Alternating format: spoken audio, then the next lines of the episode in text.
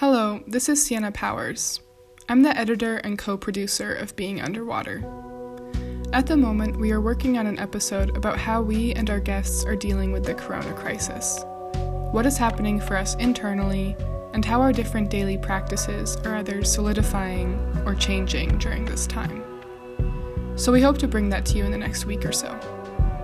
In the meantime, however, I wanted to bring you this short clip that I edited out of a previous episode, in which Joanna interviewed Ben Mason. I cut this section because the conversation was pretty long, and also because it went off in a slightly different direction. In this part, they began talking about a book, Stealing Fire, and how it both intrigued and repulsed them. I think of it more like a slightly unconventional book review, and I'm excited to share it with you. I hope you enjoy, and I look forward to bringing you more thoughts on our current situation in the next days.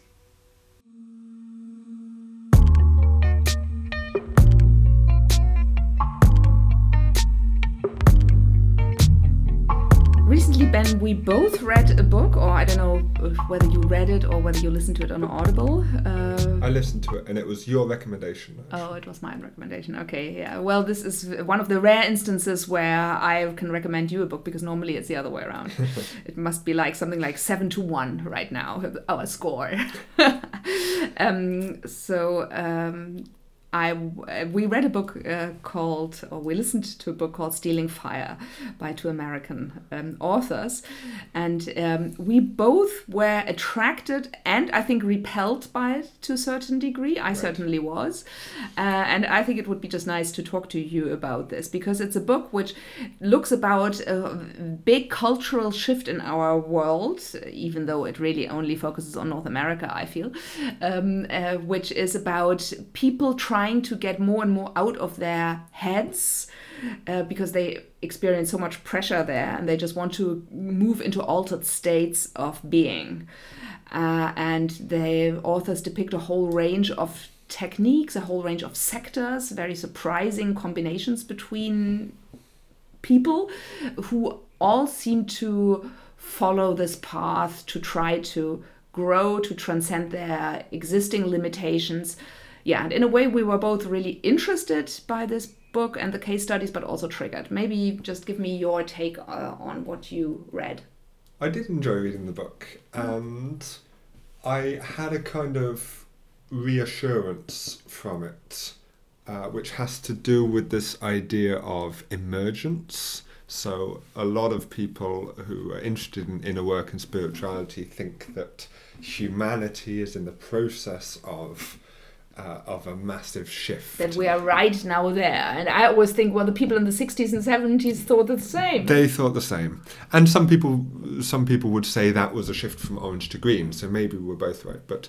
Um, and, and orange and green here referring to colors used by spiral, spiral dynamics. dynamics. Right, thank you.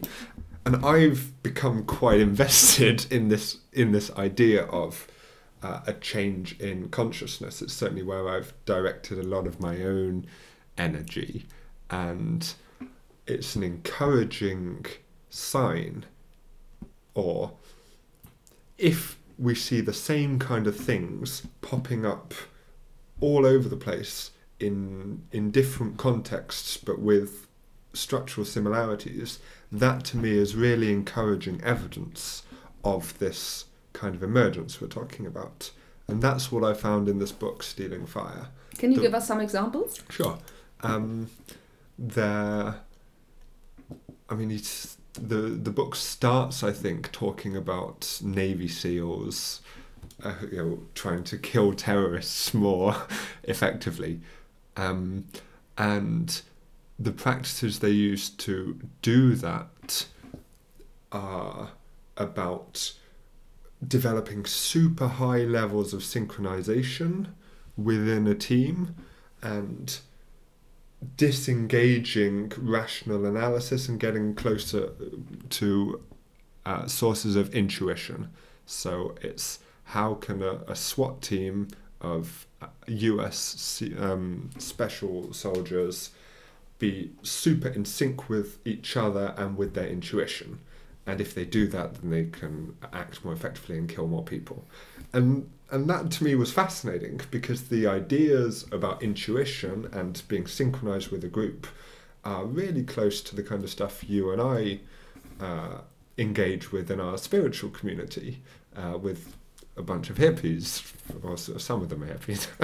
um, so and so that's one example, and there were, there were several throughout the book of um, recognizably similar ideas popping up in totally different places within society. Like Google workplaces, right.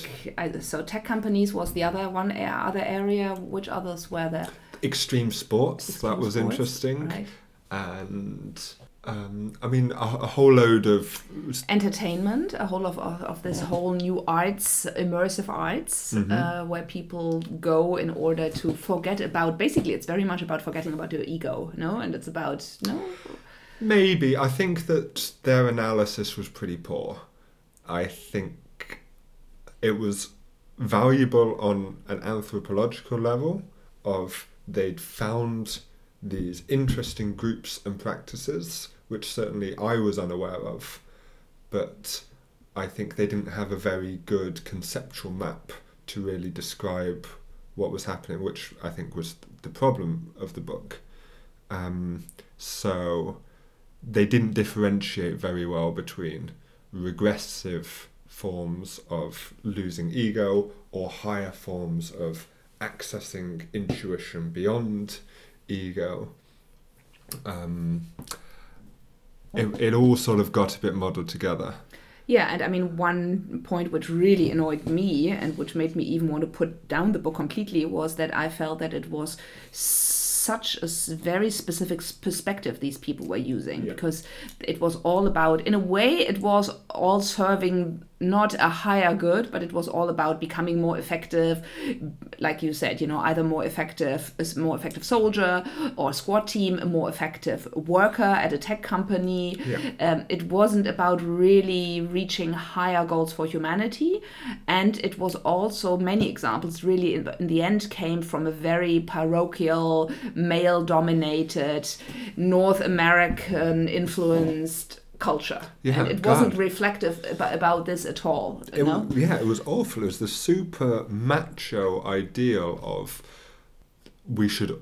I mean, they didn't say this, of course, but I, but I felt that the subtext was uh, idolizing this alpha male go-getter CEO who does extreme sports in his spare time. Uh, and that and, and, and also meditates, but but in, in order, order, to, to increase really, the profitability exactly. of a yeah. startup. Yeah. Um, yeah. So so I share that completely. I think it was um, using what I would take to be higher level practices to serve not very high level goals about efficiency and performance. Yeah, I mean, I think that is a very real danger probably when you look at all of the also the mindfulness industry right now uh, in many companies in the corporate world, no, mm-hmm. where mm-hmm. it, I think there's nothing per se which says that practicing uh, a contemplative technology makes you automatically aspire uh, to higher goals or makes you become more global centric uh, or makes you become just much more loving uh, person. Yeah and and here i really um, subscribe to ken wilber's thing about unequal development. So if someone's highly developed in one area but underdeveloped in another area then that can actually have really dangerous consequences. Right. The example he gives is Auschwitz, and that's obviously on a collective level. German society in the 30s and 40s uh, had a technological base that was high up, it was industrial, mechanized, and an ethical system that was very regressive around ethnocentric and depersonalizing outsiders. And if you combine those two, then you have genocide. So, uh, so getting this unequal development uh, can lead to really big problems and and this is why I think stealing fire or at least some of the things described in it are dangerous because higher level practices uh, I think, give access to new abilities, uh, new power to do stuff. And if they're not matched by uh, correspondingly high ethical awareness, then you then you just have power without morals, and that's terrible. If we have tech tech companies or people within tech companies who are more and more able to understand consciousness and uh, and but their primary goal remains maximum profits uh, or personal achievement or whatever it is, it's not going to lead to a good place. Right. I mean, and I think you can see that with many tech companies. No, something like Google, where I would say, you know, the initial impulse was really mm, very, uh, really inspiring, very noble in a way, and then suddenly, some years ago, you know, that just seems to have faded. You know, they don't use the don't do evil anymore. Uh, yeah, so it really has been overtaken by a very different ethos. Yeah. Steve Jobs is obviously an interesting figure because he uh, meditated a lot, also took a lot of psychedelics, and and so was very open about his own spiritual practice and and aspiring to higher levels of um, inspiration and and goals. And he was also very successful on a on a level of performance as well and and, and, And, ego. You know, in many ways, a p- personal asshole. Yeah, Yeah. sure. Yeah. Um, what you said about Ken Wilber earlier reminded me. I think he calls this the two different paths. One is waking up, and the other one is growing up. And Mhm. growing up is your the way how you personally grow, how you know your ethics, uh, and um, how much you are personally able to self-reflect, meta-reflect, and have these kinds of competencies. And on the other hand, uh, you have the waking up aspect, which is really accessing more and more consciousness, enlarging consciousness, accessing more and more information, um, and growing more spiritually. And Mhm. these two paths can have very different. People can be on very different paths, and so really, in a way, it is really important that people work on both aspects. That they don't only meditate, but that they also look at their, you know, they do shadow work with therapy or whatever, so that these two paths are in a way synchronized. Right.